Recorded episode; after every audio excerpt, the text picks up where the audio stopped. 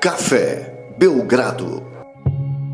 Amigo do Café Belgrado, 48ª edição, 48 edições de Café Belgrado.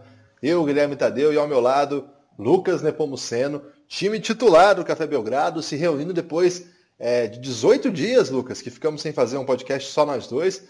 Olha, estamos muito tempo distante, hein? Bateu uma saudade de você. Se eu tiver que falar a verdade aqui, eu vou ter que falar, então vou falar. Bateu uma saudade, Lucas. É, um abraço a todo mundo aí que escuta a gente, que estava com saudade dessa dupla aqui debatendo sobre NBA. Na verdade, Guilherme, são 15 dias porque a gente fez um Brasil e Colômbia, lembra? Ah. São, são 18 sobre NBA, né? Que é Entendi. quando a gente realmente rende mais aí, que a gente consegue realmente atingir o nosso potencial máximo falando desse esporte. E mas nesse período o Café Belgrado não ficou parado, né? Teve muito, muita coisa rolando, muito projeto, alguns novos aí, outros ousados que incluíram deslocamentos do Guilherme. Como é que foi essas viagens aí para fazer podcast? Pô, legal pra caramba. Queria até mandar um abraço pro grande amigo meu, José Vitor Lara, que ele é um grande historiador, aí tá fazendo um trabalho belíssimo com fontes diplomáticas inéditas sobre o golpe militar de 64. Anotem esse nome, José Vitor Lara, um jovem historiador aqui do Paraná, sensacional, e que me deu uma força enorme lá em Campo Mourão, né? Ele faz o, o doutorado em Maringá, por isso que a gente se conhece, mas ele tá para escrever a tese, ele voltou para lá e acabou servindo de apoio, sabe, nesse momento aí. Então ele foi comigo nos lugares, ele participou ali da produção do podcast com o Nezinho, é, com o Guilherme Giovannoni e com o Gustavo De Conte, foi super legal. É, agradecer também a esses três personagens, né? Nenhum dos três tinha nenhuma obrigação de me atender, principalmente porque eles estavam em dias de jogos, né? E quem é do basquete, assim, quem é da. Os jogadores sabem, mas de repente quem é da comunidade não sabe. É, é, talvez o pessoal não saiba. É, dia de jogo, o pessoal tem uma rotina específica, né? Você tem que dormir um pouco mais à tarde, você tem muda um pouco os horários das alimentações, você chega no ginásio muito antes de todo mundo, então é uma rotina bem apertada, mas para que eu não tivesse que me deslocar duas vezes, né? tá? Eles foram muito parceiros, assim, esses três personagens aí eu quero agradecer e, pô, deram três grandes podcasts, né, Lucas? Porque, pô, os caras falaram histórias aí sensacionais, os três, sabe? Não tem nem como hierarquizar isso aí, não. É, o Guilherme, pô, contou umas histórias aí muito legais, o Nezinho lembrando lá dos tempos de rivalidade com os armadores do interior de São Paulo. Por cada história, né? E o Gustavo ontem abriu o coração, uma hora de podcast, contando várias histórias assim que eu não tinha a menor ideia, por exemplo, o interesse do obras sanitárias, a repercussão do popular Toma La Decisão, várias coisas, né? Não foi só isso, né? Foi- foram várias coisas que, que valeu muito a pena. É, então, pô, esse, eu, eu- os podcasts, uma parte que a gente faz é, é online, né? Por exemplo, Scott Machado, a gente fez online, é, André Rizek, nós dois, né, sempre fazemos online. A maior parte a gente fez é, em loco foram poucos, né? Mas quando a gente tem a oportunidade de estar diante da pessoa, muda um pouco, né? O, o, pon- o ponto, o tom, de repente a pessoa se sente mais à vontade para ir um pouco mais longe, né? Não é uma regra, né? A gente lembra o caso do Buga, por exemplo, que a gente fez a, a remoto e o cara abriu o coração de modo, assim, sensacional. Mas em geral eu gosto bastante. Quem sabe a gente não consiga aí nos próximos meses, não sei, é, conseguir falar, fazer mais desse tipo, né? Eu acho que é legal. É, a gente sabe que tem muita gente que prefere escutar os nossos podcasts sobre NBA, né? É, a gente acompanha um pouco as nossas estatísticas, como todo amante de NBA, a gente adora estatística, né? E a gente vê que realmente quando o assunto é NBA, rende mais, rende mais interação, mas não você que está escutando porque o assunto é NBA, hoje, volta lá, escuta esses três podcasts que o Guilherme falou, porque são três podcasts é, épicos, cara. Não tem outra palavra para escolher, não. É, tem muita história é, que quem gosta de basquete tem que ouvir.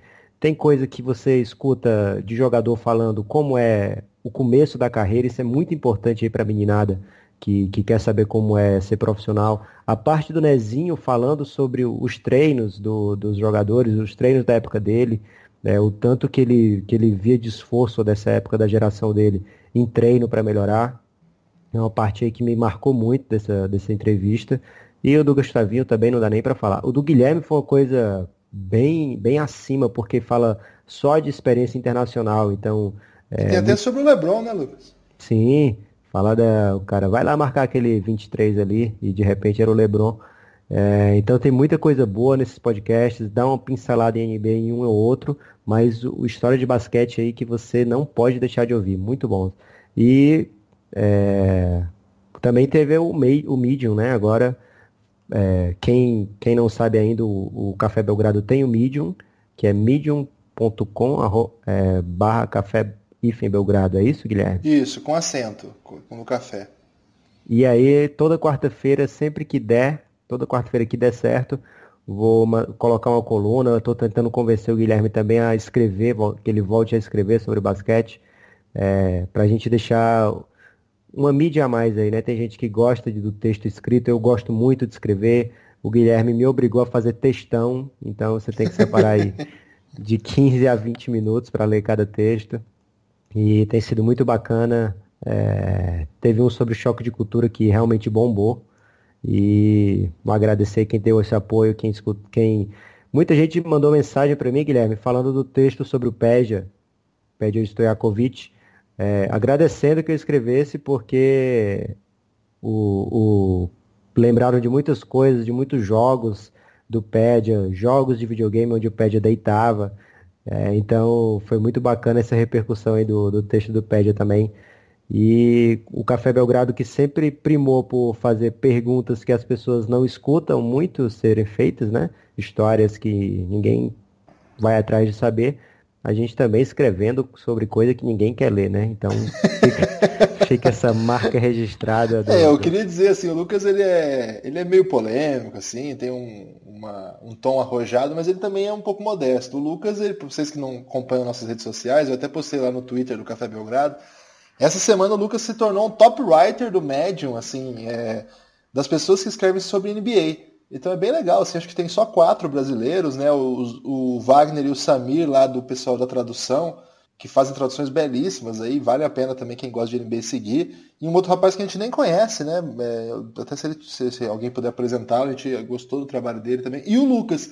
É, então, super legal, assim, fiquei super empolgado. É, o, o, Lucas não escreve texto para quem não quer ler, não. Na verdade, ele escreve textos sobre assuntos que são é, pouco convencionais. E esse é um pouco da nossa premissa, né, Lucas? Não é seguir só o batidão, né? É tentar respirar um pouco, é, levar para aquele cara que gosta de NBA uma outra, uma outra conversa. A gente não quer ser melhor que ninguém também, não quer ser mais é, underground, né? Porque tem uma, uma, Principalmente no futebol, eu tô, eu tô, flagrando um movimento meio cult, assim, né? Meio. Sou superior porque eu entendo melhor de algumas coisas. A nossa ideia não é essa. A nossa ideia é assim, a gente é tão fanático que a gente quer conversar sobre umas coisas que não tem com quem. E de repente, como a gente difunde esse ideal por aí, mais gente que talvez pense como a gente consegue encontrar aí um caminho. É, Lucas, algumas pessoas eu comprometi mandar abraços, vou mandar no final, pode ser? É melhor porque a gente prometeu NBA aí pra galera e acho que já tem gente brava, já escutou cinco minutos de podcast. Oito. Gente... Oito e a gente ainda não falou nem como é que tá o Phoenix Suns ainda.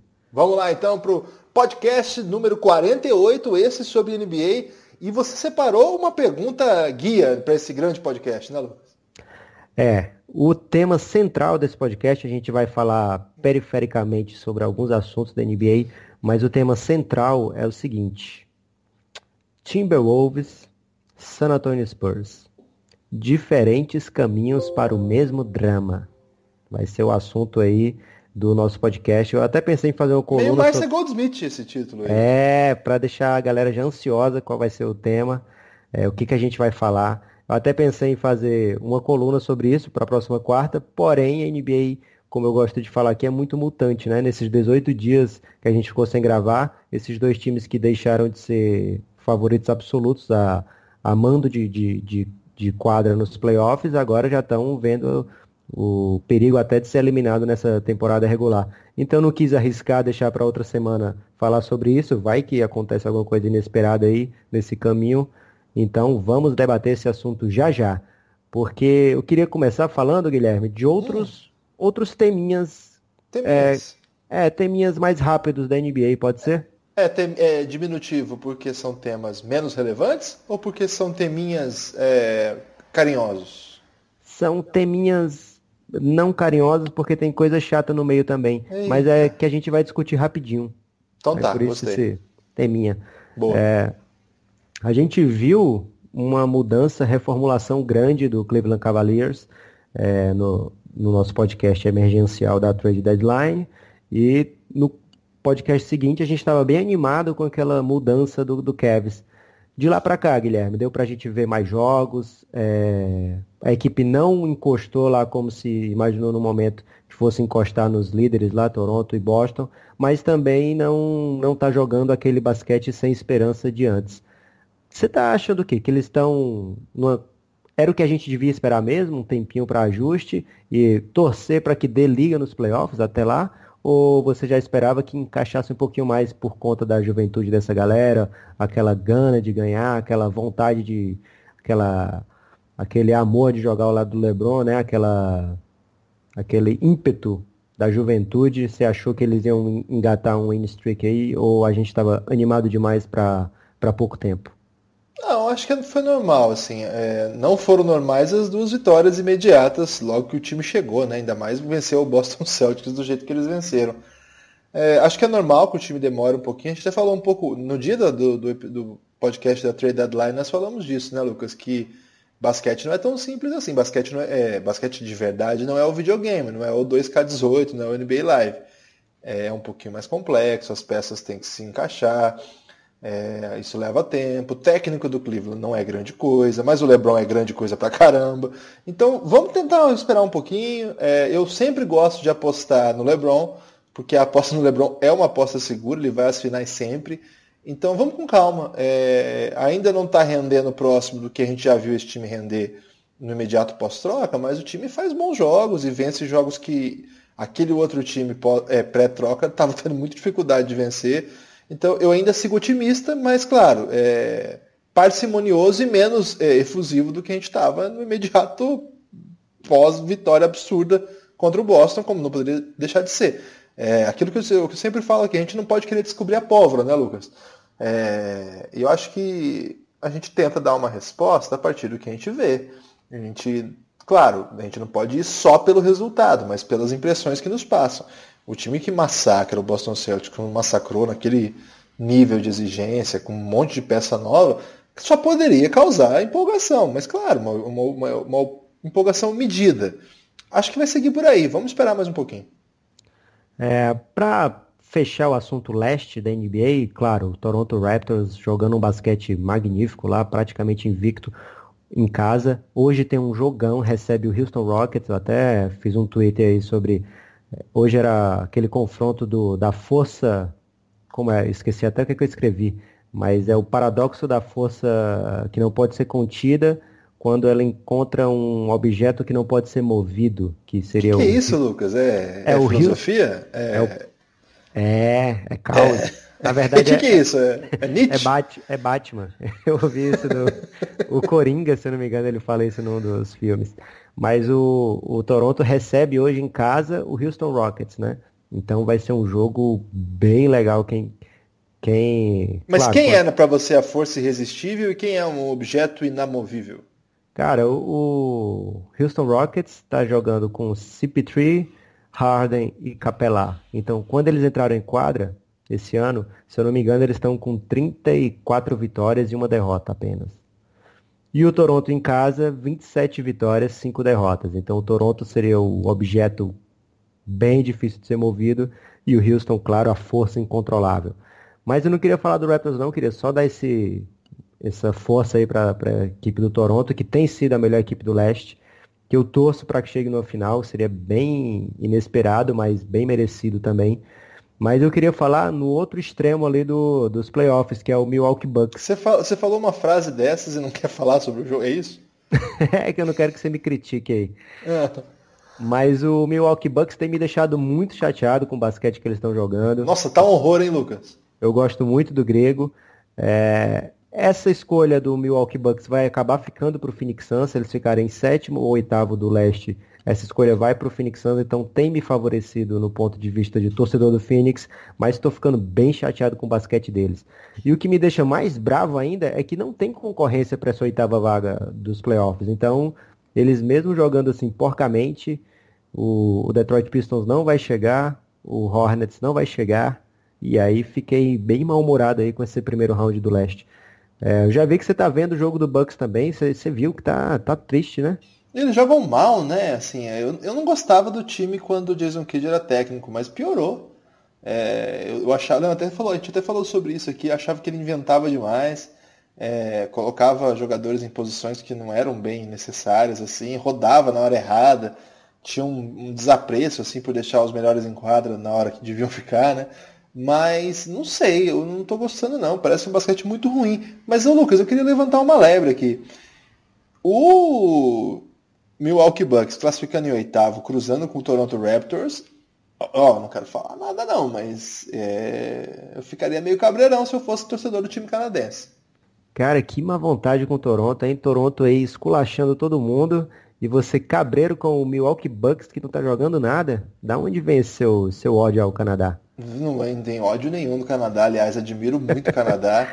É um país que merece todo respeito. Como todo país, né? Todo país, todo país merece todo respeito.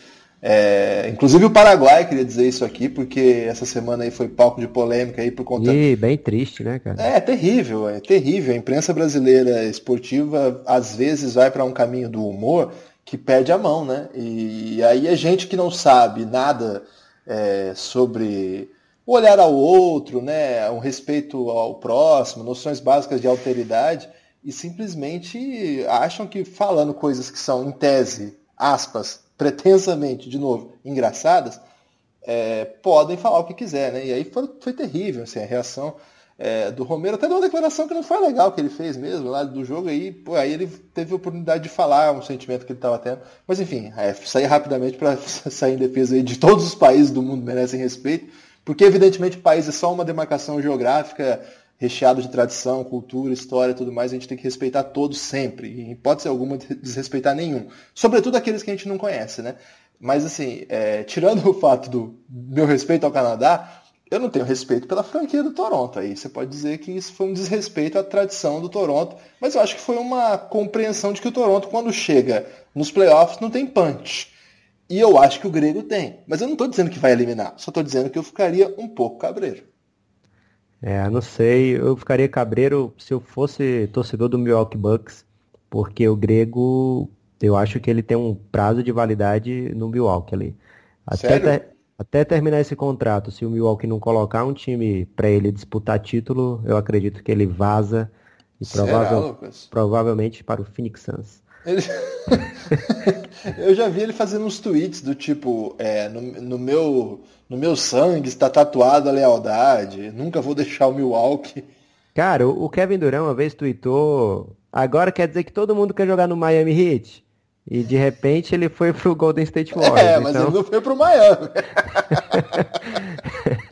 é, e olha que o Miami nunca chegou perto de ganhar 70 vitórias. Então, quer dizer que ou o negócio dele era exatamente com o Miami, a cidade, ou era bronca com dos super times.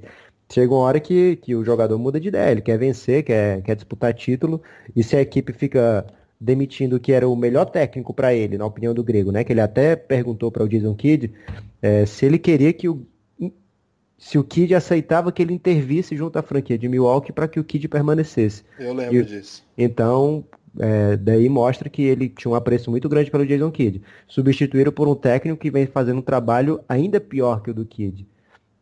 E passou a deadline e o Milwaukee não fez nada que pudesse melhorar a equipe. Então, é, a lealdade vai até aquele certo ponto da equipe estar sendo leal a você também. O LeBron nasceu em Ohio e trocou de equipe. O, o grego ama Milwaukee, tenho certeza que ele se encontrou por lá, porém, porém é, ele é profissional, tem um agente lá no ouvido dele e ele vai querer ser campeão, tenho certeza disso. E é, o Milwaukee está indo por um caminho, mais uma vez, um caminho bem peba. Agora vamos para o lado oeste, que é onde está acontecendo realmente as coisas? Vamos lá. É, tem o, a briga incrível do, pela última posição, tá demais. É, a gente vê jogos aí que tá faltando só a equipe fazer sexta contra. Teve um jogo do, do Phoenix Suns que a gente conseguiu perder para o Atlanta Hawks. Cara, foi um show grande de derrota, hein? Grande uma derrota. grande derrota conquistada ali nos minutos finais, porque parecia que a gente ia vencer, mas o, o Suns conseguiu aí perder para recuperar um pouco aquela vitória para cima do Memphis, né? O Suns venceu o Memphis, acabou passando muita gente na tabela Mas agora tá só o Memphis atrás. O Memphis está conseguindo aí uma série de 10 derrotas, 15 derrotas seguidas. Um momento importantíssimo para a equipe, né? Perder assim. É, e eu, eu acredito, cara, é, que o Memphis está caindo numa bobeira que talvez seja até estratégica de colocar o Mark Gasol para jogar. E eu não tô achando que ele tá com medo de se contundir, nada disso não. Eu acho que ele tá muito afim de jogar com o Doncic. E ele, quando ele tá em quadro, o time é tá pior do que quando ele não tá em quadra. Você tem algum motivo para você tem alguma explicação para o time do Memphis jogar melhor com o Deonta Davis do que com o Marc Gasol, que não seja essa? É, não tem não, Lucas, não tem não. Então é a denúncia que eu deixo aqui para a NBA, o, a NBA que obrigou o Chicago Bulls a voltar com o Robin Lopez e, e o Justin Holiday. Então a NBA devia obrigar o Memphis Grizzlies a não colocar o Marc Gasol, que ele está prejudicando a equipe do Suns na briga pela última posição. É, a gente então... conhece, só, só rapidinho, a gente conhece nossos ouvintes, assim, e muitos gostam bastante de NBA e tal. E tem gente que começou a ouvir porque gosta do podcast e tal, e talvez esteja meio perdido com esse nível de discussão que a gente está tendo, mas rapidinho. É, a NBA premia os piores times com a possibilidade de escolher antes, no ano que vem, o principal jogador no draft. E o que a gente tem visto, sim, de fato, é, é um esforço memorável aí das equipes para perder o máximo possível, né? E nisso aí que o Lucas está tão esperançoso aí com as derrotas do Suns. Agora, Lucas, é, eu não sei muito bem assim como é que os caras conseguem operar esse nível de derrota, sabe? Assim, a minha maior dúvida é será que um técnico, ele, o, o general manager chama o técnico e fala, nós não podemos vencer esses jogos. E aí o técnico começa a fazer besteira? Porque um técnico jamais vai poder pedir para os seus jogadores perder. Isso pega mal, o ano que vem o jogador está em outro lugar, ele vaza isso aí. Isso aí não vai acontecer. O jogador não vai. A não ser que seja um cara muito top, muito vinculado à franquia e que topa fazer essas coisas. Aí eu fico pensando, será que o técnico é tão vinculado assim ao projeto ao ponto de escalar? Ou o, a direção exige que tais jogadores joguem tantos minutos? Como é que você acha que eles operam para conquistar essas brilhantes derrotas? É, quando eu falo que foi uma tentativa de perder dos dois lados, é claro que é uma brincadeira. É, a gente vê o esforço dos jogadores em quadra, que não, claro, que não é um esforço de quando você está jogando playoff, mas ao mesmo tempo é a carreira deles. Então a gente, eu realmente não, não identifico jogadores tentando perder, jogadores que estão jogando tentando perder. O que acontece é o que aconteceu, por exemplo, nesse jogo que eu citei, do Phoenix Suns contra o Atlanta Hawks o Hawks vinha de uma partida que ele, o, o Kent Bazemore tinha acabado de marcar 30 pontos. E aí o, o Atlanta Hawks tirou o Kent Bazemore da partida contra o Phoenix Suns por motivo de descanso. Então, é claro que não tinha contusão, não tinha problema nenhum, tanto é que ele voltou depois, mas o jogo contra o Phoenix Suns era realmente uma partida chave, as duas equipes com 19 vitórias, é, o Hawks em casa, seria teoricamente favorito, e a equipe tirou o jogador que vinha quente, né? Então, isso vem de cima para baixo. Eu acho que até ali, o nível de, de general manager, eles estão pensando nisso. O que, que a gente pode fazer aqui para evitar uma vitória a mais? Mas dali para baixo, técnico, jogadores, eu não, não acredito que exista realmente esse interesse em perder propositalmente. O que a gente vê é o que o Chicago Bulls fez. Tirar jogadores da rotação, é, jogadores melhores da rotação, mas é, a pretexto de usar os jovens, dar rodagem para os jovens. A NBA acabou pedindo para o Chicago Bulls voltar com os veteranos que, que não estivessem machucados, obrigando eles a fazerem a, para não serem punidos. É, e se a pessoa está meio perdida com esse papo, é mais ou menos isso que o Guilherme falou. As piores campanhas escolhem primeiro no draft do ano seguinte. O draft é formado por jogadores que já têm pelo menos um ano de faculdade, não existe contratação como no futebol, que a gente vai lá e compra um jogador de outra equipe, não existe isso. É, existe essa escolha via draft e aí os jogadores assinam um contrato com a equipe que o escolheu. Jogadores que vierem do exterior, eles têm uma idade limite que eles podem participar, que atualmente é, é 18 anos. Mais ou menos isso. Quando chegar na época do draft, a gente vai fazer coisas explicações, vai dar explicações melhores, eu prometo. É, ô Lucas, eu até queria te propor ao vivo aqui que a gente fizesse algumas análises de jogador em que você mostrasse o seu método de analisá-lo ao vivo. O que, que você acha? É... Tipo um no... React. Que, aliás, teve um ouvinte nosso que falou que a gente usa o React, mas pro, no, no podcast o nome disso é Telecast. Aí eu fiquei Sério? muito. Cara, eu fiquei muito confuso. Porque Tem eu tava muito crente agora? que a gente usa. Não, já tinha antes disso tudo. E eu tava muito crente que a gente tava inventando uma modalidade de react para podcast, mas parece que o react de podcast chama telecast. Vou, vou pesquisar isso aí ainda.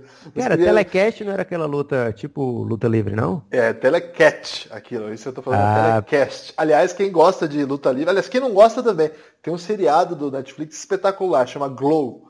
E é maravilhoso, assistam, por favor. Percam o preconceito se você não gostar de Telecat. É, e se você já gostar, então abrace a causa. É uma série espetacular. Eu assisti sem nenhum compromisso com a com nada e, cara, adorei. Chama Glow. Mas depois eu vou pesquisar isso. Eu não lembro o nome do cara que mandou a mensagem. Me desculpa aí se você estiver ouvindo a gente. Manda de novo aí para eu poder mandar. Mas tem isso aí, viu, Lucas? Mas eu tô propondo aqui, para os podcasts futuros, tá chegando mais e tudo mais, que a gente é, veja um vídeo de um cara ao vivo, no, ao vivo pra gente, né? No YouTube na hora, e você vai dizendo suas impressões. Pô, excelente, excelente que ideia. O que você acha? Que aí o pessoal fica conhecendo. Para quem não sabe, o Lucas desenvolveu o método de pesquisar se o cara vai ser bom ou não na NBA sem vê-lo jogar. E é um método absolutamente irritante e presepeiro, mas segundo ele dá certo. Para mim não, eu fico puto com ele. Mas até agora ele diz que dá certo, então a gente vai tentar fazer isso aqui. Você topa, Lucas? Topo. É, pro Guilherme, pra deixar um pouco mais explicado, isso é para fantasy, tá, galera? É, como a gente joga fantasy há muito tempo, eu percebi que quando eu assisti os jogos da NCAA, e aí eu via um, um cara dominando lá, eu me empolgava e ia querer escolher ele no draft do nosso fantasy. Mas aí quando. E aí, normalmente, o cara era uma merda. E quando eu não assistia, que aí eu podia ler informações sobre jogadores, ver vídeos, aí eu percebi que eu tava pegando só fera. Então eu deixei de assistir e quando eu assisto, eu, se o cara for bem, eu já olho com outros olhos, já não gosto tanto. É, senão a pessoa acaba escolhendo esse cara que o Sacramento pegou esse ano, o Justin Jackson, que só joga no, no college. É, eu queria falar um pouquinho sobre o Lakers, mas não vou falar mais não, porque o podcast vai ficar muito longo. Posso falar rapidinho então sobre o Lakers? Um minuto. Vamos lá. É uma pena que o Lonzo voltou tão tarde, porque o time está jogando muito e talvez daria uma alegriazinha aí para a torcida, de repente brigar pelos playoffs na reta final. Acho que ficou um pouco tarde, mas o time tem jogado bem legal. Eu gosto muito de como eles estão jogando. É uma pena que também que o Isaiah Thomas não jogue nada, né? É um jogador assim. que, que isso, cara? Ah, é um jogador a menos, assim. Eu acho que se fosse qualquer peça ali que ajudasse um pouco mais, o próprio Jordan Clarkson, que estava lá já, acho que ajudaria muito mais. É uma pena, porque eu sou fã do, do Isaiah Thomas, acho que ainda ele vai voltar, né? Uma lesão que demora um pouquinho para recuperar.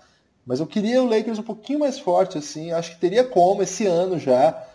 Mas eu fiquei esperançoso pro ano que vem. Só isso, Lucas. É, eu vou discordar um pouquinho. Eu gostei dessa pausa do Lonzo, porque a gente viu que ele voltou com um arremesso mais calibrado. Isso deu uma amplitude maior ao jogo dele. Então acho que essa, esse período dele fora da equipe, eu acho que fez muito bem para o basquete dele. Uma pena que ele não tenha entrado com esse ritmo lá atrás, porque a gente era um calor que a gente já estava de olho e sabia que ele tinha capacidade de jogar o que ele está jogando agora.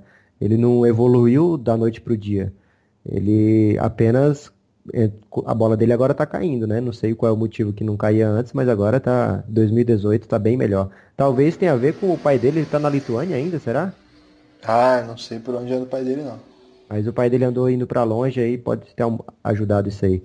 Vamos agora entrar, Guilherme, no nosso tema real do podcast. Opa! Tudo isso foi uma abstração da, da nossa mente. Ih, rapaz, ainda não é o real. Agora que eu lembrei de outra coisa que a gente não pode deixar de comentar. Stephen Curry torceu o tornozelo pela quarta vez nessa temporada. Ele já perdeu 15 jogos nessa temporada. É uma tristeza aí que ele tenha tá, tá voltando a ter esse problema que, que o marcou muito no começo da carreira. E a gente não pode deixar de pensar, será que o Stephen Curry não vai estar 100% nos playoffs? É, vamos só, claro que a gente não tem acesso aos exames do Stephen Curry e se a gente tivesse a gente não entender nada, mas vendo o lance dá para ficar um pouco preocupado, né, Guilherme? Ah, e, foi feio, né? E preocupado também pelo o quanto o basquete perde.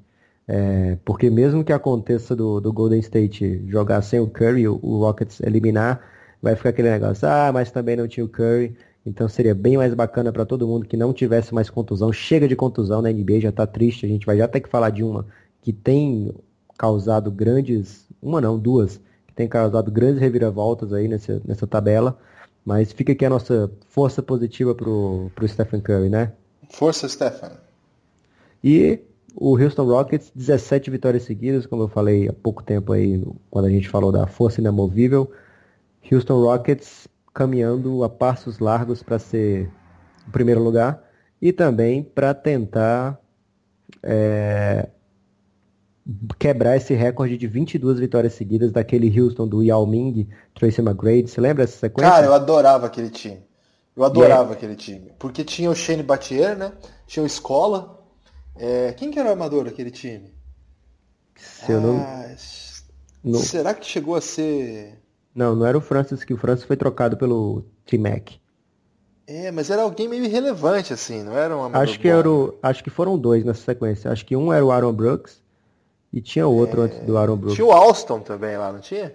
Sim, pronto, era o, era o Rafael Alston realmente. Rafael Alston que foi um jogador de end one, não teve isso?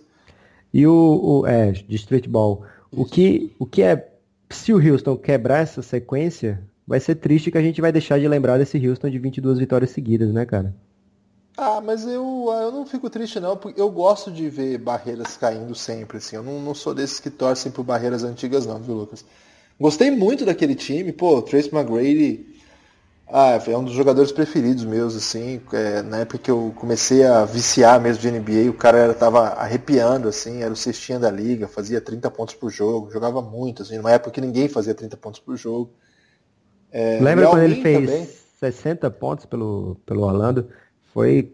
Se tivesse internet, eu acho que quebrava na época, porque Pô. fazia tempo que ninguém chegava perto de, dessas marcas. Ele ah, é aquele meter... jogo lá, Lucas, que ele fez tipo 13? Quantos pontos que ele fez em 30 13 segundos? 13 em 35 segundos, virando a partida contra o San Antonio também. Nossa, foi um negócio. Imagina a internet naquela época se existisse Twitter, essas coisas. Verdade. T-Mac, ele. Um cara que sofreu com muita contusão na carreira, mas se não tivesse isso, e se tivesse a internet no nível de hoje, ele com certeza viralizaria muito mais. É, para quem não tem ideia assim do que foi o T-Mac, o T-Mac era um rival do Kobe Bryant. E assim, a altura, né? quando o, o, o T-Mac estava no auge, poderia se discutir, sem parecer um lunático, quem era melhor, Kobe ou T-Mac. Depois o T-Mac teve um monte de lesão, não conseguiu mais jogar, e essa discussão parece absurda porque o Kobe ganhou pra caramba tal. Mas o T-Mac é desse nível, assim, é um jogador espetacular, assim, uma coisa inacreditável, pontuava como poucos, assim. É, então fica um abraço pro T-Mac, talvez ele esteja nos ouvindo. Mas um grande abraço aí pro T-Mac, pro Ial, pra, todo, pra toda aquela galera que curte muita gente. Aquela é. galera que ouve o podcast ao lado de um tradutor simultâneo, que diz tudo que a gente está dizendo, só porque é muito fã, não. Não, mas eles não estão escutando não, mas o Rodrigo Bertalha é um fã do oh, Houston. Grande cotovelo. De tatuar Houston Rockets aí no braço. Então, Podia trazer ele aqui, hein, cara, porque ele manja muito de, de basquete, manja muito de Houston Rockets. Ia ser um podcast legal aí pra playoff, hein? Vamos, tra vamos trazer o Vamos, e, e, a gente tem a chance de trollá-lo, porque ele ficou muito bravo quando o Houston trocou pelo James Harden, cara. cara de pau, hein? ele ficou indignado. Porque o argumento dele é que o Houston trocou o Kyle Lowry por uma escolha de primeiro round e depois mandou essa escolha pelo Harden junto com outras coisas. Ele achou que foi demais e hoje ele, a gente sempre dá risada disso. É, chega de, de passar ao redor do tema, Guilherme. Vamos ao tema. Timberwolves, San Antonio Spurs, dois lados da mesma moeda. Esse título aí é, é meio Marcia Goldsmith, mas ao mesmo tempo meio autoajuda, né? Uma coisa meio Augusto Cury, tá uma pegada meio. Da onde você tirou essa ideia de moeda aí, tá? Cara, é o seguinte, o Timberwolves, ele tá há 14 anos sem jogar um playoff. A última vez foi com o Kevin Garnett. Eu lembro, lá, sabia? Lá em 2004, aquele ano que eles perderam... Sam Cassell, Latrice Spruell, não é? Eu lembro dessa época. Perderam a final de conferência pro Lakers, que tinha Cal Malone, Gary Payton e Shaq Kobe. E de lá para cá não pegou mais playoff nenhum. Engraçado isso, porque ele ainda teve mais três ou quatro anos de, de Kevin Garnett, acho que três. Depois teve Kevin Love jogando muita bola, pegando ao NBA, mas nunca jogou playoff. Depois teve Carl Anthony Towns, novinho ali ainda também, mas não pegou playoff. Até que chegou Jimmy Butler, e aí o time entrou nos trilhos, né? Claro que não foi só Jimmy Butler, teve também o Taj Gibson chegando, jogadores da confiança do, do Thibodeau. E transformaram a equipe agora, esse ano, numa potência dentro do Oeste, né? Chegou um momento ali que eles estavam em terceiro, um pouquinho mais perto do, do, do Golden State do que perto do, do quarto colocado, ou melhor, do quinto colocado, que se eu não me engano na época era o Thunder. E aí, Jimmy Butler se machucou e a equipe tá vendo o que é o, o Oeste, né? É, a equipe perdeu as últimas três, nas últimas dez já perdeu quatro, né? Mas essas últimas três são em sequência, porque logo depois de perder o Jimmy Butler, a equipe começa a perder jogos. E pela frente, Guilherme, eles vão ter, olha só, as próximas cinco partidas. Golden State, depois visitam o Washington Wizards, visitam o San Antonio, recebem o Houston Rockets e recebem o Clippers. Nossa. Então é uma sequência que não dá para você cravar, pô, eles não vão perder as cinco. Não dá para cravar. Eu acho que eles ganham pelo menos uma ou duas. Mas se me disserem daqui a duas semanas, pô, eles perderam as cinco, eu não vou ficar surpreso. Então aí você imagina, se com três derrotas seguidas eles já viram o Denver Nuggets encostar, o Clippers, o Thunder, o Thunder até empatou já com eles. O Utah Jazz está vencendo muita partida. Das últimas dez ganhou oito. Imagina se, se o Timberwolves perde essas cinco. E aí uma equipe que não vai ter o Jimmy Butler até o fim da temporada, que está há 14 anos sem playoffs, vai ficar mais um ano fora? Imagina. Lucas, o que, que acontece com o Jimmy Butler? Porque você, você viu a postagem que ele fez no Twitter lá depois de uma derrota do, do time pro Utah Jazz, em que o, o Jeff Teague apelou, né? Jogou o, o Rubio no chão. E aí ele fez um tweet dizendo, é isso mesmo, tem que jogar o Rubio no chão sim. E aí um, um, torcedor respondeu ele dizendo assim, é, vocês ficam falando aí do Rubio, mas ele é muito mais Timberwolf do que qualquer um, do que você e do que o Tig, qualquer um dos envolvidos nessa conversa aí, né? E aí ele respondeu, pode ser mais Timberwolf, mas não joga mais que a gente. que papo furado, né? E ele, ele, faz, ele se orgulha nesse tweet que ele fala assim, é, faz muito tempo que eu não posso, mas eu gostei que ele jogou o Rubio no chão. que passa na cabeça desse cidadão, cara? O que a gente pode ver é que o Timberwolves está preocupado, cara. Eu ia falar justamente desse lance, que é um time que está perdendo a cabeça. É, o Utah Jazz, pelo contrário. Mas o que, que, você acha? Assim? Você que é um cara que acompanha muito NBA, qual é a raiva que o cara tem do, do Rubio, cara? Eu acho que uma parte, Guilherme, é isso aí que o, o torcedor falou. A identificação que a equipe tem do, com o Rubio. A, a equipe do Timberwolves, a torcida, aliás, desculpa, é meio brava com o Jeff Teague. Eles acham que o Jeff Teague não está jogando o que deveria estar tá jogando. Muita gente pede o, o reserva Tyus Jones no lugar do Jeff Teague. E tem estatísticas que comprovam que a equipe está melhor com o Tyus Jones do que com o Teague. Então, é, e eu acho que o Jimmy Butler é muito brother do, do Jeff. E aí, tem, acho que teve esse lado aí do, do de tipo quando o torcedor do Atlético Paranaense curtia que o Dagoberto apanhava no jogo contra o Atlético Paranaense. Mas aí, mas aí é o contrário, né, Lucas? É, então. Porque aí... assim, a torcida do, do Timberwolves ama o Rubio que foi embora. é, foi um péssimo exemplo. Mas o, o Jimmy Butler, é, ele não ama o Rubio. Ele curtiu que o Rubio foi embora. Sim. Então ele curtiu ver o Rubio apanhando. É, mas não faz sentido, porque assim, o Rubio já foi embora. Tipo, o Rubio foi trocado, né? Não foi assim, o Rubio quis ir embora. O Rubio já se ferrou nessa história uma vez, e aí de novo ele se ferra, o cara joga ele no chão. E até meio é. patético, assim, porque ele levanta meio bravo, mas ele não faz nada também, o pessoal segura ele, né? É, ele, ele, ele se levantou ali já pra fazer de conta que ia. Claro que ele não ia fazer nada. É, mas o. Me segura, o... né? É, não me segura, isso ele já corre para trás. Mas o, o, Jimmy Butler ele tem essa característica de ser aquele cara que defende os companheiros até a morte, é, que dá alma pelo. Você vê como é que ele faz, né? Você vê que ele é o tipo do cara que ama defender, que ele ama é, o, o jogo, aquele jogo mais pegado, um jogador que cresce nos momentos decisivos e que ele tá sempre dando a alma pelo time, sempre um jogador que joga inúmeros minutos, tanto pelo Chicago como pelo Timberwolves. E acho que o americano tem muito essa coisa de defender o, o companheiro, né? É, é, um tipo como se fosse uma prova de que ele realmente está é, se entregando ao time. Então o cara pode fazer merda, mas eu tô aqui do lado dele, eu sou brother dele. A gente vê isso muito em filme, vê isso no, nas preleções, vê isso nesses exemplos aí que a gente acompanha. Mas, mas assim, eu acho, é, desculpa, mas que o Jimmy Butler, nos últimos, sei lá, três semanas, o que ele se mostrou foi um tonto. Ele, ele poderia muito bem, foi lá pro All-Star Game, podia muito bem ter jogado um pouquinho, dado um miguezinho dele, saído. Não, ele fez questão de ser o, o chatão da parada, sabe? O cara, eu vou mostrar que eu sou chatão mesmo. Não, não, não... e o pior é que ele não jogou para não se contundir e aí logo depois ele é... se contunde e fica fora da temporada, né? É, aí esse tweet eu acho meio patético assim, né? O cara fala, tem, tem orgulho de dizer que tá tempo que tá inquieto, mas gostou que o parceiro jogou o rapaz no chão, até um, um ato Ô Guilherme, meio, meio ridículo. Fala a verdade. Ah, vamos lá. Você tá bravo porque é o Rubio. Se fosse o, o Rudy Fernandes, você tava feliz da vida, cara.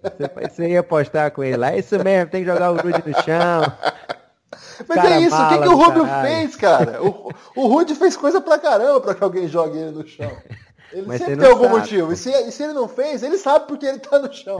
O Rubio não, cara. O Rubio é um cara do bem aí. O Rubio tem aquele coração aberto, assim, joga pro time. É, aliás, vem numa linda temporada, né? Tá, tá me emocionando aí o Rubio. Ah, não sei, eu fiquei meio chateadão. Achei o Jimmy Butler meio, meio charapão, assim. E, e, e, se desdobrou meio que num, num, num, personagem meio patético no final das contas, porque ele tá fora da temporada, o time dele tá despencando. É, não aconteceu, né? O time Wolves não aconteceu. Acabou não, não sendo nada o que se esperava, né? Se esperava muito mais. Aliás, quando o time começou a temporada, já começou mal, né?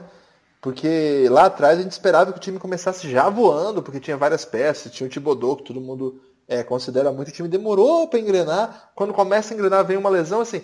Eu acho que o Jimmy Butler, nessa temporada, foi um grande jogador, sem dúvida, mas assim, como personagem, foi um personagem menor. É, se a gente tiver olhar daqui 10 anos, sei lá, olhar para a temporada de 2017 e 2018, a temporada do Jimmy Butler foi irrelevante no sentido do que aconteceu. Ainda que o cara vai olhar lá, nossa, mas em dezembro, em janeiro, ele jogou muito. Ok, mas ninguém lembra de quem jogou muito em dezembro e janeiro de 97, por exemplo. É, mas aí eu acho que você tá sendo um pouco inocente nessa. Vou dizer inocente? por quê. É. Você tá achando que ninguém lembra, mas o torcedor do Timberwolves, se não pegar playoff esse ano, vai passar muito tempo ainda chorando pitanga. Ah, mas o time ia bem, a gente ia para os playoffs, ia ser campeão, mas o cara se machucou. É, para eles, como eu tô falando, há 14 anos sem playoffs, essa temporada que você achou que não tava nada demais, para eles era uma coisa meio épica, era uma coisa assim sensacional ver a equipe ganhando, voltando a figurar entre os favoritos. Já era visto como a terceira força do, do Oeste. Eu cheguei a ver gente cotando Jimmy Butler para MVP. Então, é, eu acho que essa lesão realmente é um balde de água fria gigantesco. Eu ainda torço para que o Minnesota se encontre e consiga beliscar essa, pelo menos essa oitava vaga dos playoffs. Até porque a gente vai já falar de outra, outra equipe também que está patinando, pode ser que não chegue lá. Então pode ser que o Timberwolves com 45 vitórias, 46 talvez, seja nota de corte, né? De 82 jogos, né? Seriam 46 vitórias e 36 derrotas. Eu estou imaginando que vai ser mais ou menos por aí o tanto de vitórias que vai precisar no Oeste. Então pode ser que o Timberwolves consiga vencer ainda oito jogos. Eles têm, se eu não me engano, 15 jogos pra, por fazer. É, então vai ter que vencer muito, mas se ficar fora dos playoffs será um grande desastre. Até por, por conta de, de progressão, né? Porque quando tem uma equipe jovem, quando tem um jogador jovem como o Carl Anthony Towns, você precisa dar rodagem para ele nos playoffs. Mesmo que caia no primeiro round, já fez diferença na carreira dele, porque é um jogo diferente, é uma, uma atmosfera diferente. O que a gente vê aí muitas vezes é, o, é aquela equipe do Oklahoma, por exemplo, que tinha Kevin Durant, Westbrook e Harden primeira temporada saíram no primeiro round, primeiro playoff. Segundo playoff já foram mais adiante. No terceiro playoff pegaram final. Então, é, a progressão natural era que aquela equipe conquistasse um título, eventualmente. Até pela juventude dos jogadores envolvidos. O Timberwolves tem alguns jogadores jovens, como o Wings, o Wiggins, como o Towns. Então, esses caras precisam de rodagem de playoff. Então, fica aqui a torcida para que eles cheguem lá mas a, a briga vai ser dura.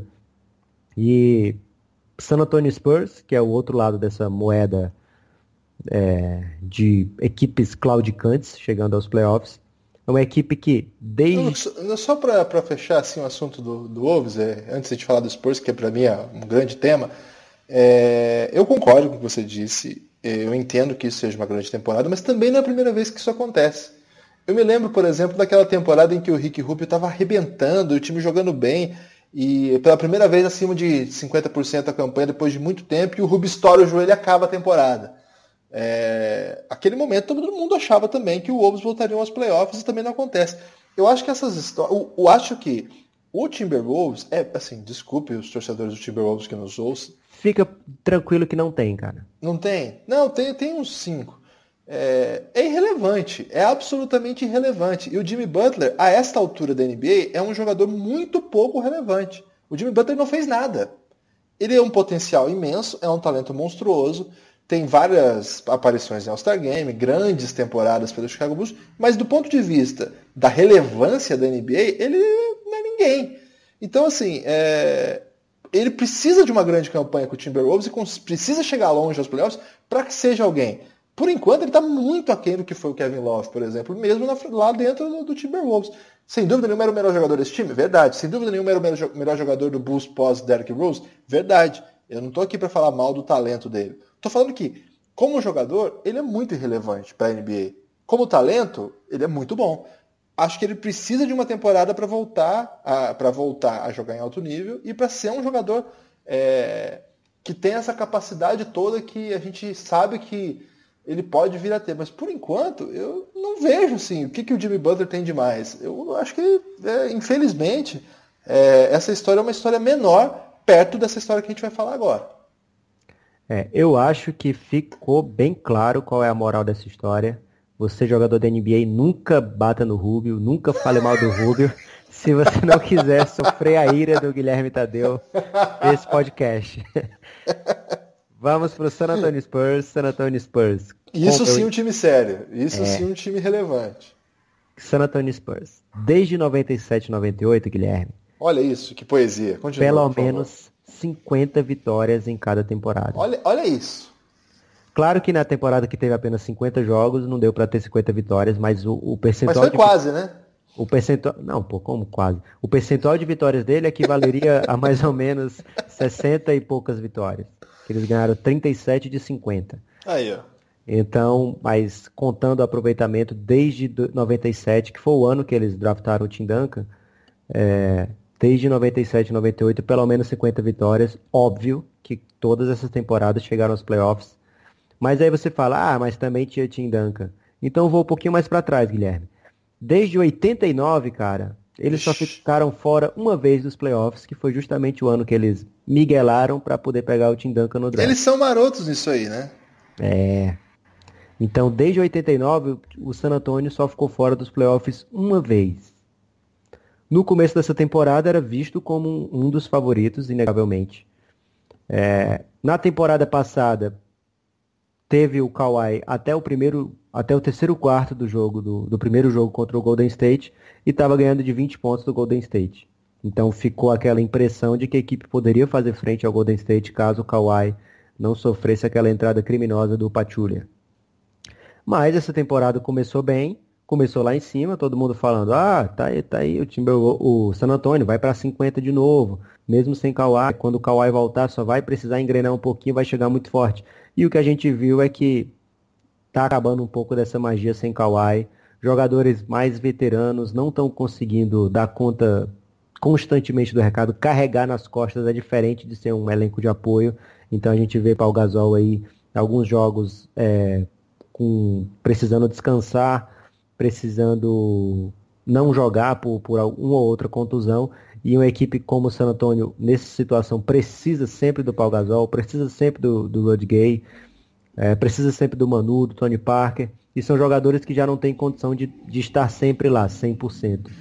E a gente vê o, o San Antonio hoje com 37 vitórias, 28 derrotas. A 17 vitórias do final, para eles manterem essa sequência de 50 vitórias, desculpa, a 17 jogos do final da temporada, eles precisam ganhar 13.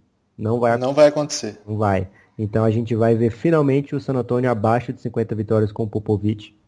Vai ser a primeira vez na carreira do Popovich também, que ele Caramba. Que desde que ele começou uma temporada como técnico, ele sempre chegou nas cinquentinha. Então, é, pode, a gente já vem esperando o fim de uma era de San Antonio há um tempo e a gente pode estar tá começando a presenciar. Você acha que é mais impactante para uma franquia? O San Antonio fora dos playoffs ou o Minnesota fora dos playoffs? É, o Minnesota ir aos playoffs é impactante. O, o Minnesota fora dos playoffs é, não é notícia, né? É a, a, manutenção do óbvio. Ainda que nessa temporada o time tenha investido tudo mais, todo mundo tinha certeza que eles iriam aos playoffs, ainda acho que eles vão, mas é, isso não é notícia, né, Lucas? Vamos, vamos ser sinceros aqui né, com, com o nosso ouvinte ninguém se importa com o Minnesota nesse nível de comparação. Se você falasse para mim assim, o que é mais impactante, o Minnesota ficar fora ou o Utah ficar fora? O Minnesota ficar fora ou, sei lá, o Clippers ficar fora depois de tanto tempo dentro, né? Mas não, o que nós, a notícia do dia aqui é o Spurs, pelo amor de Deus. O, o Popovich nunca teve menos de 50 vitórias, o time nunca fica fora dos playoffs, né? Assim, você falou a última vez que eles ficaram foi quando teve aquela, aquela tancada marota para ficar com o Tim Duncan, né? Então, poxa, essa é a grande notícia. Estou temeroso. É, falei com o nosso amigo Lucas Pastore, queria até mandar um abraço para ele, já se recuperou aí, teve um, um probleminha já rapidamente recuperado de saúde. Forte abraço, Pastore, já voltou à labuta. É, e ele está preocupado também. Eu li o texto dele lá no Spurs Brasil. Aliás, um abraço para o Glauber também, grande parceiro. Também teve comigo aí em uma dessas jornadas para Campo Mourão. É, eu também estou temeroso. Eu torço muito para que o Spurs consiga ir, por tudo que significa o projeto do San Antonio Spurs. Cara, mas o tempo todo a gente fica falando, né? O Popovich precisa fazer magia, o Popovich consegue ganhar com. Aí a gente fala o nome de cinco caras que não vão estar na NBA daqui três anos. Né? E, pô, tem uma hora que não dá mais, né? Tem uma... Qual é a hora que não dá mais? Quando o Paul Gasol tem 37 anos, quando o Lamarcus Aldo já é referência da equipe já com 32, é, Tony Parker, 35 anos. Manu Ginobili, 40 anos.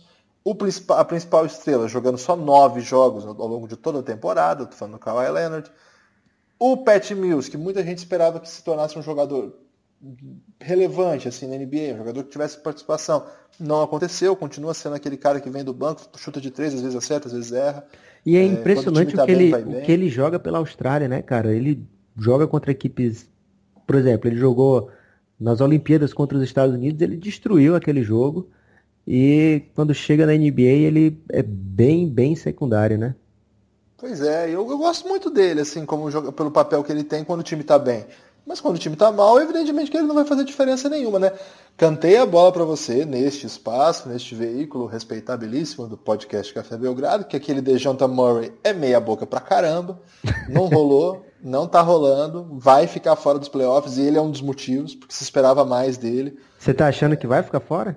Não, se ficar, desculpa, se ficar fora dos playoffs, ele vai ser um dos motivos. Eu não sei, eu tô temeroso porque a, a, o calendário é bem difícil, né, do Spurs, vai pegar... Próximos é, cinco, Oklahoma, em Oklahoma, Houston, em Houston, e aí tem uma molezinha para ganhar, que é o Magic em casa, depois duas pedreirinhas, Pelicans, que ganhou as últimas 10 e está surpreendendo todo mundo aí, porque a gente já contou eles fora do baralho quando o DeMarco se machucou, e o Timberwolves, que está nessa mesma luta. Então, então assim, eu acho que é uma agenda difícil. É, teve algumas coisas que não aconteceram, né, pro, pro San Antonio Spurs, né, cara? É, algumas do, das apostas deles de final de primeiro round, dessa vez não deram certo, finalmente, né? Porque sempre dava certo, né? Então, é, a gente está falando do Murray, mas também teve outros, né, desse mesmo perfil aí que eles pegaram, aquele Derek White, né, que chegou assim como uma escolha. O Kyle Anderson, acho que é um caso um pouco à parte, assim, eu gosto do que ele joga, ele é um cara que com o time funcionando vai bem, mas também não se tornou um jogador relevante, né? Quando eu falo relevante, é assim, jogador que faz diferença. Ele é um cara que faz belos lances, tal, mas joga em outro pace, né, outro ritmo, tal. Então o Spurs virou isso aí, cara. O Spurs virou um time que joga muito certinho, mas que na hora que o bicho pega não precisa dos caras de 40 anos, pra, 40 ou 35 para cima para resolver, enquanto o Kawhi não tá em quadra. E o jeito que a NBA tá esse ano, não dá mais, não dá pro Ginobili, cara. O Ginobili salvou pra caramba, né? Aquele começo lá do Ginobili foi um negócio assim muito sério, cara. O Spurs ficou ali em cima muito pelo que o Ginobili jogou no começo do ano. Você lembra o que o Ginobili fazia, cara? É, vários jogos ali que resolveu no final. O Paul Gasol, cara, ele tem 37 anos, Lucas. O Paul Gasol tem 37 anos, mas tem um, um outro dado aí. Ele joga desde os 5 anos profissionalmente. Dos 5 eu não sei, mas desde os 17, 18 ele joga o ano todo. É diferente igual você sempre fala dos meninos da NCAA, que estudam, não treinam todo dia, né? Então chega na NBA com 20 e poucos anos, é aí que começa a ter uma carreira e tal. Diferente, por exemplo, do LeBron, né, que já veio direto ao high school com 18 e tá jogando. Então, É, não sei, é um time velho, né? E times velhos na NBA é cruel, né? Mesmo sendo Popovich o melhor técnico que eu já via trabalhando assim, em qualquer lugar. Então eu tenho muito medo sim. A gente tem que ver como é que tá essa questão do Kawhi.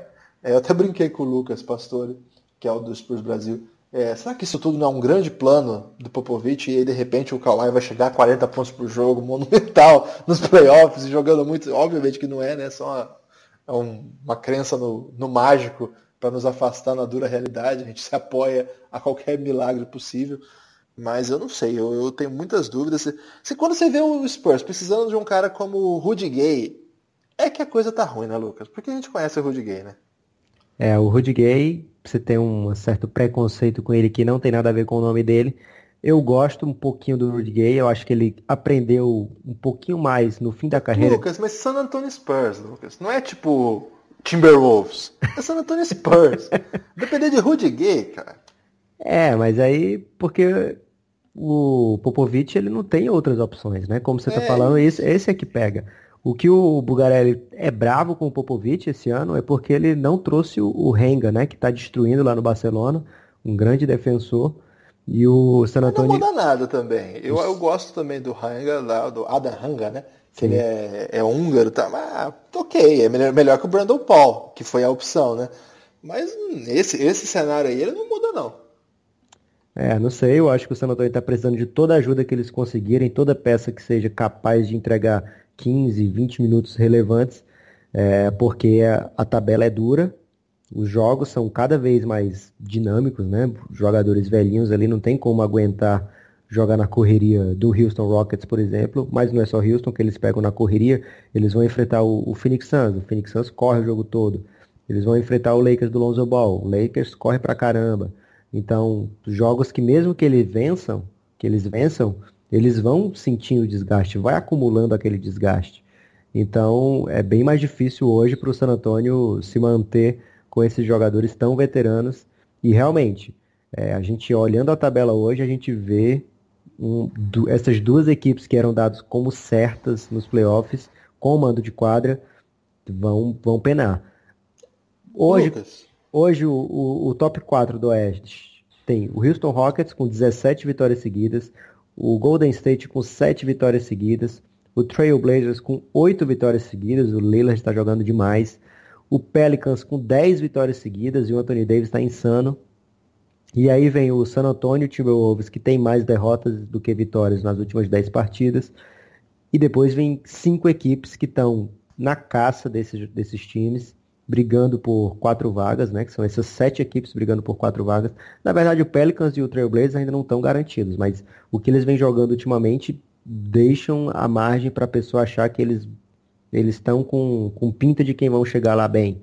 Eles têm talento para isso. É, na verdade o talento todos têm, né? Mas eles estão no, no ascendente, o que, o que é que deixa um pouquinho mais de confiança, né? Porque o San Antonio e o Timberwolves então, fizeram o mês de fevereiro e o começo de março muito pior do que os outros meses, né? Então a tendência desses times é de queda. É, o Timberwolves, claro, sem o Jimmy Butler, e o San Antonio muito de desgaste acumulado de jogadores levando uma carga maior do que o que deviam. E aí vem o Thunder, que, que tá jogando melhor do que no começo da temporada, tá num 2018 positivo, com o Steven Adams destruindo, tá jogando muito esse cara. E claro, os outros três nem precisa falar, principalmente do Russell, que ele é insano, ele é louco. O Clippers está se acertando. É, tem uma equipe, ao contrário do San Antonio Spurs, tem muitos jogadores no elenco. Então, se um jogador como o Galinari vive perdendo jogos, tem outros jogadores para entregar com qualidade. E o Denver Nuggets e o Utah Jazz, que hoje estariam fora dos playoffs, são equipes muito fortes, que estão ascendentes também. E o Utah Jazz venceu, acho que é, 16, 18 das últimas 20, sei, uma coisa assim bem, bem forte, uma sequência de vitórias bem, bem animadora. E aí eu acho que é nisso aí que está deixando você mais apaixonado ainda pelo Rubio, achando que finalmente é o ano dele. O Rubio nunca jogou playoff, né, Guilherme? Não, nunca. Olha aí, quem sabe agora na décima temporada. Jogou final da Olimpíada com 18 anos, mas nunca jogou playoff. e eu acho que esse cabelo dele, Guilherme, também é um motivo pro Jimmy Butler estar tá bravo com ele, que ele Tá com um cabelinho bem... Aí eu vou ter que dar razão pro Jimmy Butler. Bem pretencioso. Mas você queria falar aí do, dessa briga do, do Oeste? Não, eu só queria dizer duas, uma, uma coisa rápida e uma pergunta que eu queria te fazer. O, sobre, sobre o San Antonio Spurs, é, independente se o time conseguir aí uma outra vitória, um, um, bom momento, acho que ninguém acredita que classificando ali em sexto, sétimo, que seja, ele vai conseguir fazer qualquer coisa no playoff, né? Acho que o Spurs começa a pensar já como um final de, de, de momento, sei lá, vai ter que aposentar o pessoal, vai ter que trocar o elenco, ver o que, que vai fazer. É, eu acho triste, mas é uma, vai ter que lidar com a realidade, né? Esse negócio de reconstruir com um monte de cara de 40 anos só funciona se a sua superestrela, que é o Kawhi Leonard, estiver no projeto. Se você vai ter nove jogos dele só no ano, vai ficar muito difícil. Vamos ver como ele se recupera dessa lesão. Agora a pergunta é um pouco sobre isso. É, no programa do podcast do The Ringer NBA Show, o pessoal trouxe uma questão que eu achei interessante, queria te perguntar. Se por acaso essa questão, esse embrólio aí do Spurs com o Kawhi não se resolve, você acha possível que Popovich mande na noite do draft Kawhi Leonard pela primeira escolha para draftar Doncic? Sim ou não? Não. Curto e grosso, Lucas Nepomuceno não Pô, acredita nessa possibilidade. Eu, eu acho as duas coisas. Eu acho que quem tiver a primeira escolha não vai aceitar Kawhi. E, e, eu acho que o San Antonio não vai desistir. Sério? Ah, eu acho que não. É, porque. Ô, louco. Eles você vão... aceitaria se você tivesse a primeira escolha, Kawhi? Cara, depende muito do resto do time. Pelo, pelo que eu tô vendo, se vai ser Suns. o Memphis, Memphis ou... o Phoenix Suns, eu balançaria muito. Mas eu acho que eu não aceitaria, não. é possível não. que você não aceitaria o Kawhi Leonard no Phoenix Suns. Cara, eu vou te explicar. O Kawhi vai ganhar por volta de 30 milhões daqui a pouco um jogador de primeira escolha que está se esperando desse draft é um jogador que seja um jogador de franquia, do nível dos grandes jogadores de franquia, top 15 na NBA em breve.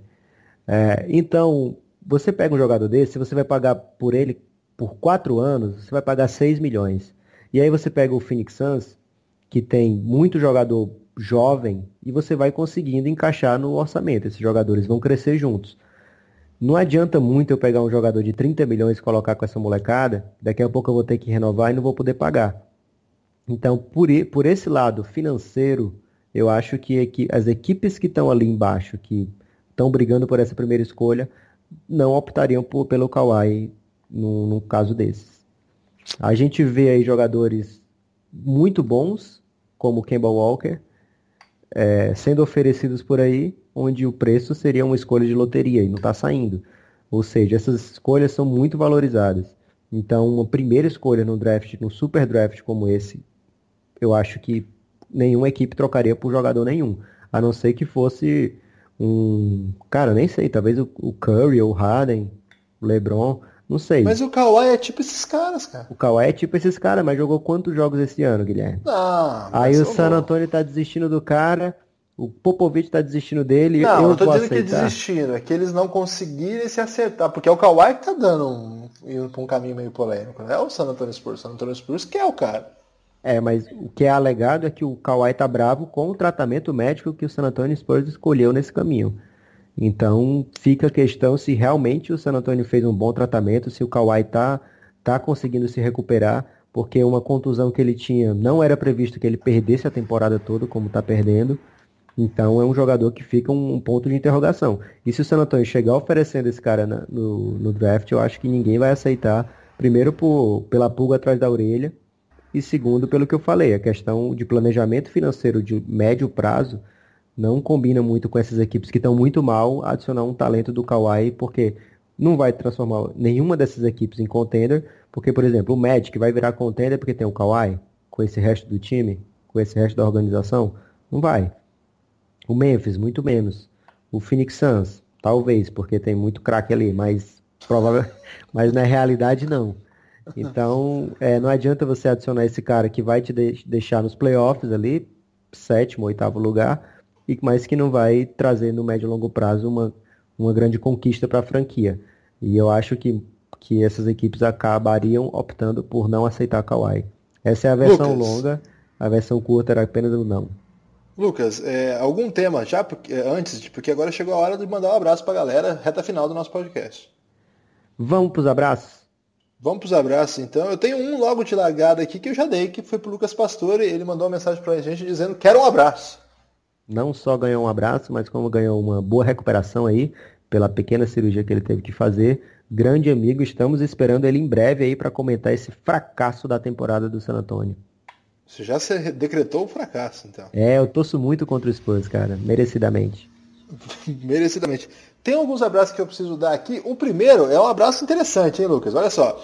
O Pedro Baby Shack, lá do Mundo Basket, ele tem um projeto aí que ele produz molhos, pimentas, lá em Barra Bonita, chama Barra Pesada Pimentas. E ele falou se a gente mandar um abraço e falar do Barra Pesada Pimentas, ele vai mandar pimenta pra galera. Opa, pra que galera? Pra gente? Pra nós, pô, pra mim e pra você. Curti, Barra Pimenta, é barra, como é o nome? Barra Pesada Pimenta. Barra Pesada Pimenta tem as melhores pimentas aí do Brasil. um trabalho que eu conheço a fundo, um abraço aí pra ele. Olha aí o Baby Check, nosso grande amigo aí. Pô, seria o, é o nosso primeiro patrocinador oficial, então, né? Ele falou que ouve o nosso podcast no caminho para São Paulo. É, e diz que dá o tempo certinho lá da cidade dele até chegar a São Paulo, então ele vai ouvindo e. Esse ele vai é, ter que ouvir e volta. Esse, vai, esse, vai, esse é bom que dá para várias jornadas aí, vai dando pause, né? Um abraço, Baby Check. É, tem outros abraços para dar também aqui. Um abraço para o Rafael Dale, nosso grande amigo botafoguense, também está ouvindo todos os podcasts, sempre me manda é, um feedback aí, falando é, o que, que, ele achou, quem que a gente tem que entrevistar, tudo mais. É, outros abraços que eu preciso dar. O Rodrigo Alves, nosso grande amigo, pô, camaradaço aí, vai, vai trabalhar agora na cobertura aí da Liga das Américas, transmissão no site do Sport TV, fiquem atentos. É, o Ricardo Bulgarelli sempre dando uma força monstra pra gente lá na ESPN e agora no, no Twitter também divulgou bastante coisa, né? Rômulo Mendonça também, a gente não pode deixar de abraçá-lo sempre que possível, porque é um cara que dá a maior força aí pro nosso podcast. É, Diego Silvestrini, meu amigo Diego Silvestrini, foi, Lucas, para Belgrado e mandou várias fotos lá de cafés de Belgrado. É, então vocês fiquem atentos aí quando a gente usar umas fotos de cafés de Belgrado, elas fotos são do Diego, que foi lá, assistiu o jogo do Estrela Vermelha, é, me mandou uma camisa, inclusive, do Estrela Vermelha. Diego é um amigo muito querido. Então, muito obrigado aí. Sou, sou um grande fã das viagens bas basquetebolísticas do Diego aí. É, tem mais abraços ainda. Você quer falar mais algum aí enquanto eu pego aqui os do Twitter? Um abraço para o Diego Comum, que é o, o, Morales, né? Um grande ouvinte grande nosso. Grande Diego Comum. É, tem um abraço que eu quero mandar para as. Não, não é para ser clichê, mas para as mulheres da minha vida, por esse Dia da Mulher que passou agora. É, eu tenho mãe, ainda bem que eu tenho mãe, é, três irmãs, não tive irmão, é, uma esposa e duas filhas, né? Caramba! Não, não tive filho. Então sempre tive essa graça de ser rodeado de mulheres maravilhosas.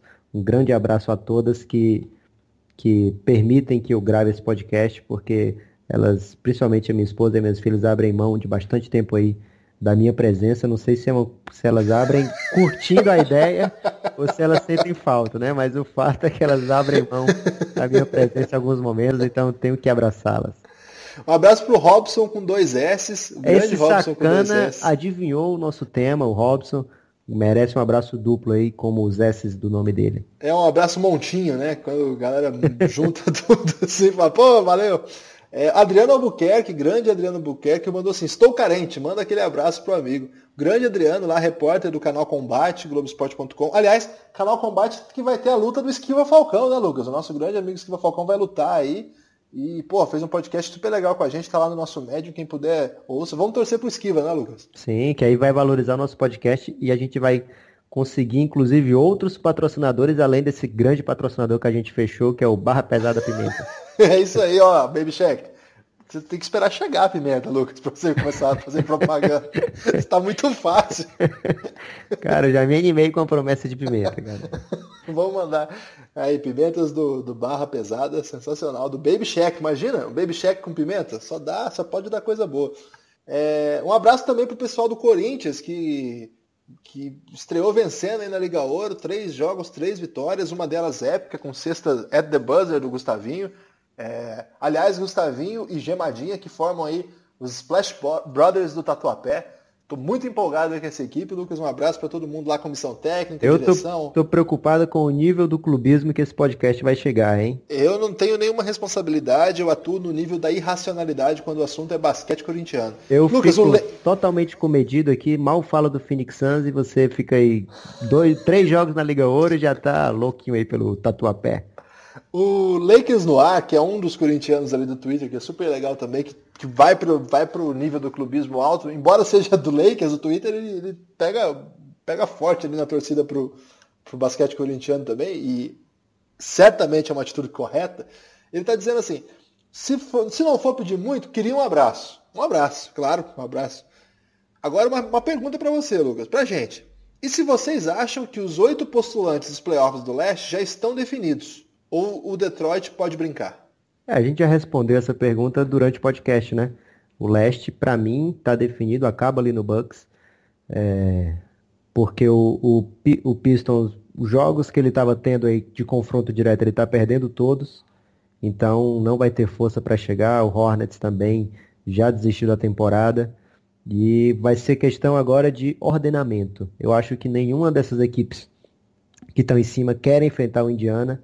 O Indiana tem uma atmosfera maravilhosa, tem um jogador no ano especial, que é o Oladipo, e tem uma equipe forte, né? Tem um bom técnico, e, e que eu até achei que não ia dar certo, o Nate McMillan é, jogando no pace da NBA de hoje em dia, mas ele se adaptou, mostrou evolução no trabalho dele. Então acho que o Indiana Pacers... Ele tá com aquele bigodinho ainda, Lucas? Tá, sim. Nesse quesito ele não evoluiu. Mas o, o Pacers tem se mostrado um adversário bem casca grossa. Eu acho que Cavaliers, por exemplo, não, não vai querer enfrentar eles não. O problema é que tem também o, o 76ers, né? Que tem o Embiid, ninguém sabe como é que vai ser, mas eu acho que quando chegar a playoff, pesa um pouquinho mais, essa juventude dos Sixers pode atrapalhar. Lucas, eu preciso aproveitar rapidinho, daqui a pouco eu mando os dois abraços que faltam. É, eu tenho pensado em começar a torcer pro Philadelphia 76ers. Sabe que eu não tenho time, né? Eu sou um cara meio sem time. Assim. Você tá tenho... abandonando o Knicks aí, não sei porquê, só porque... Não, nunca torci pro Knicks, nunca sei. torci pro Knicks. E eu tô, tenho pensado, porque você sabe que eu sou um estudioso da Pensilvânia, né? E, Sim. Tem, e aí eu tenho pensado em aderir aí à causa, agora que o time ficou mais bacaninho, porque também não dá para ficar torcendo para time ruim, né? Então, tô, tenho pensado aí, o que, que, você acha? Você tá achando que o Lebron vai para lá, né, na próxima temporada? Já pensou? Aí eu fico na moda, hein? É, mas aí você não vai aguentar a torcida modinha, enche o saco. Você gosta, de, você gosta de sofrer. Você devia ir pro Indiana, pô. Acho que combina com você. Tenho torcido pro Indiana também. Indiana e Utah Jazz têm sido meus times esse ano. Ah, você quer saber do Rubio mesmo, então. Lucas, é, um abraço também aqui pro Claywin Mutz. É um nome complicado, hein? Talvez eu tenha errado a pronúncia, peço desculpa se eu tiver errado. É, ele pediu para mandar um abraço para a galera do Espírito Santo, um abraço para a galera do Espírito Santo, sobretudo a galera do Choque de Cultura, que é do Espírito Santo. O Lucas gosta muito deles, aliás, o Lucas só tem falado do Choque de Cultura, eu não sei mais como conversar com o Lucas de outros assuntos. Começou a eleição nacional aí, candidatos definidos, a gente querendo discutir um pouco de política, ele só quer falar de choque de cultura. Futebol rolando, o bicho pegando, ele quer falar de choque de cultura. Eu não sei para onde eu vou, ele quer falar de choque de cultura. Lucas, manda um abraço aí, pessoal do Choque de Cultura do Espírito Santo. Pessoal do Choque de Cultura, pessoal do Espírito Santo, um forte abraço. Também Simone Choque, um, um arroba do Twitter aí muito divertida. É, tô de olho aí, sempre acompanhando. Uma fofa, né, Lucas? Sempre acompanhando. E é basqueteira, hein? Curte NBA. Basqueteiraça. Colaborou lá no, no, no, no texto 50. Como é que é? 30 frases, né? 30... Uma frase do choque de cultura para cada franquia da NBA. Isso, 30 franquias, 30 frases do choque de cultura. Um texto que, assim, tomou proporções gigantescas. Não imaginei a repercussão que ia ser tão grande. Então, um abraço para quem ajudou a divulgar. É... e realmente ficou. Foi um trabalho que eu demorei muito para fazer, mas ficou bem bacana. Em parceria com a Simone, não foi? Sim, Simone é, produziu ali aqueles, aquelas chamadas para cada time. Boa. É, agora, o, uma última pergunta aqui para fechar. É, ele fala, o Conferência Brasil NBA. É uma arroba lá no Twitter que mandou mensagem pra gente quando eu falei que a gente ia fazer esse podcast. E a reta final já, senão já ficar muito grande. E aí o pessoal vai ficar chateado com a gente. Porque nem todo mundo tem viagem tão longa quanto o Baby Shack da Pimentas Barra Pesada. E ele tem a obrigação de ouvir, né? Que ele tá patrocinando a gente. ele tá patrocinando a gente? Deixa chegar a pimenta primeiro, é Talvez seja um tema muito genérico para vocês. E você já deve ter gravado o podcast. Ainda não. Mas se vocês pudessem falar o impacto do Mirotic. Porque onde ele joga, ele joga muito, né, Lucas? Então é interessante essa pergunta mesmo, porque o Mirotic, quando voltou da lesão, né, é, arrebentou lá no, no, no Chicago Bulls. É, e depois foi trocado para o New Orleans Pelicans. E, cara, ele tá jogando muito também, né? E o time tá ganhando também. Não é, não é um principal jogador, assim, a gente falou aí do Anthony Davis, mas é legal mesmo o Mirotic, né? Eu acredito que a campanha pessoal do Mirotic tá ali no nível do, do, do Toronto, por ali, do Celtics. louco. Esse nível de, de percentual, porque ele chegou no Bulls, o Bulls tava tipo com duas vitórias e 20 derrotas, um negócio assim, bizarro. E aí ganhou oito seguidas. Ele tava lesionado por causa do soco que ele levou? Sim, levou um Kamehameha do Bob Portes.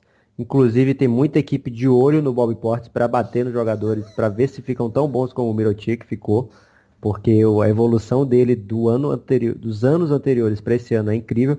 E assim, fora de hora, né? Porque o contrato dele foi renovado. Então, a chance dele ganhar mais era ano passado. Mas ele voltou esse ano jogando muito mais, tanto é que o, o Pelicans gastou a escolha de, de primeiro round por ele. E, e aí o, o, o Mirotic teve esse, esse impacto no Bulls, que foi positivo para as vitórias, mas talvez negativo para o que a franquia realmente desejava. Tanto é que acabou trocando para que ele não ganhasse mais partidas, né? E aí o Mirotic encaixou muito bem, chegou no momento que o Pelicans estava muito necessitado. A gente falava aqui do elenco de apoio do Pelicans é, era muito carente, não tinha jogadores que complementassem bem o Tony Davis, e o Mirotic caiu muito bem ali no momento de muita necessidade. Tem jogo que ele pega muito rebote, tem jogo que ele mata muita bola de três. Então é o típico jogador, Guilherme, que é, a gente falava, discutia lá atrás, que eu falava um pouquinho do Brandon Roy, que eu achava ele um jogador vencedor, e você me cornetava que não existia isso, mas eu vejo isso no Mirotic também, um jogador que faz o que é necessário para a equipe ganhar. Se é pegar um rebote, se é, se é dar um toco, teve jogo que ele deu, deu quatro tocos, que foge um pouquinho das características dele, mas é um jogador que que joga para o time. Tem dia que ele faz 10 pontos só, tem dia que ele faz 20. Então é um jogador que me agrada muito e eu acho que o Pelicans encontrou com ele ali a sua formação ideal para essa temporada, tanto é que está ganhando aí 10 jogos seguidos. E se não, se não ficar sem Anthony Davis por uma sequência grande de jogos, deve finalmente voltar aos playoffs. Eu acho muito louco quando começa o jogo do Pelicans e eles têm no time titular o, em 2018 o Rajon Rondo e o Emeka Okafor. Cara, Guitarra, pra mim né? é, é, muito louco isso. E o Okafor ajuda ali, né? Dá os toques dele, pega o rebotinho. E o Rondo, maestro, né? Pô, é muito louco, né, Lucas? Porque não, gente... O Rondo, pelo menos, ele não saiu da NBA, né? Claro que ele caiu demais, ele era jogador top 10 da NBA na época de Boston, mas depois ele continuou perambulando por aí, passou pelo Dallas, passou pelo, pelo Kings, passou pelo Bulls e aí chegou no, no Pelicans. Mas o, o Emeka Okafor, ele estava sem jogar desde 2013. Ele não estava jogando em, em, ligas na Europa, não estava jogando na D-League. Ele estava. Acho que ele, ele tava... jogou, esse ano ele jogou a D-League, né? Não, até ano passado, tô falando. Ah, ele, tá, tá. ele tava tipo em casa, curtindo a família. Como que é isso? É verdade isso? Ele não estava jogando nada? Não, ele teve um problema muito sério no pescoço. É, então, ele teve essa operação no pescoço lá em 2013. E aí ficou se esperando que ele voltasse, mas ele nunca se recuperava plenamente a ponto de conseguir assinar com a franquia. E aí, ele, finalmente agora, ano passado, ele conseguiu é, voltar a jogar, e aí jogou um pouquinho na D-League, mas não, não era de se esperar que ele estivesse aí em pleno reta final de temporada. Dez vitórias seguidas. É, e não era de se esperar que o Okafor fosse parte desse momento bonito do Pelicans, jogando como titular. Claro que ele joga 15 minutos, 12 minutos, 10 minutos, mas não, já é uma ajuda, né? Olha, reta, é, esse podcast precisa terminar nesse momento, porque eu duvido que alguém esperava ouvir um podcast que terminasse falando de Emeka Okafor em 9 de março de 2018.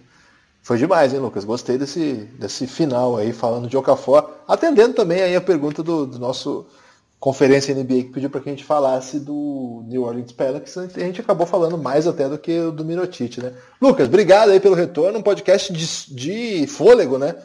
Uma maratona aqui para falar de desses dois assuntos que você circulou como primordiais, mas com muito, muito mais coisa, né?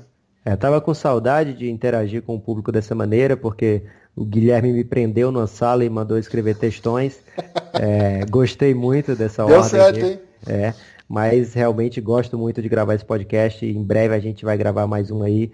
Desculpa para quem tá precisando ouvir, que precisou ouvir duas, três vezes o mesmo podcast para chegar ao final, mas é porque tinha muita coisa pra gente falar de NBA. O próximo prometo que a gente vai ser mais sucinto. Forte abraço. Como é, como é que foi isso aí? Eu ouvi duas, três vezes para chegar no final? É, porque se não acontece contigo não, tu começa um podcast, aí de repente tem que fazer outra ah, coisa. entendi, entendi. Aí tem que continuar, depois procurar onde parou. Aí é, eu não curto muito não quando isso acontece, prefiro ouvir de uma vez só, mas com certeza vai ter gente precisando fazer isso nesse nosso que ficou um pouquinho grande. Valeu, gente, um abraço. E uma coisa que eu nunca peço, mas eu aprendi com os podcasts internacionais, como a gente já falou aqui, a gente copia. É, a gente não copia o mesmo, né? Porque não é plágio, a gente faz uma colagem, digamos assim. É, quem estiver ouvindo a gente nas plataformas aí, curta de algum modo o, o podcast e dá uma notinha boa pra gente lá, porque acaba ajudando na divulgação, porque o método de indexação desses podcasts, eles acabam propiciando maior visibilidade para aqueles que são melhores avaliados. Às vezes vocês gostam da gente, e até dar uma força de divulgação e tal. Então, aí na, na, parte técnica mesmo, aí no aplicativo que vocês ouvirem, ou, ou no SoundCloud, ou no iTunes. É, muita gente ouve a gente no iTunes, né? Valeu mesmo. É, ou no Podcast Addict, ou no Cashbox, tem uma ferramenta aí de curtir e tal. Vê se você consegue aí, se não for doer o dedo, ou se não for contrariar a sua moral, né? Vai que você achou uma porcaria e não vai curtir o que você achou ruim. Mas se por acaso, de fato, você gostou, dá uma curtida aí pra gente, dá uma classificada aí porque acaba ajudando para mais gente conhecer e de repente a gente começa a ganhar mais pimentas, né, Lucas? É, tô de olho já pensando alguma coisa para botar nessa pimenta, que por enquanto eu vou ter só a pimenta, mas de repente chega um, um, pão aí, quem tiver uma padaria, alguma coisa do tipo, a gente está precisando. Forte abraço, Lucas. Valeu, Guilherme.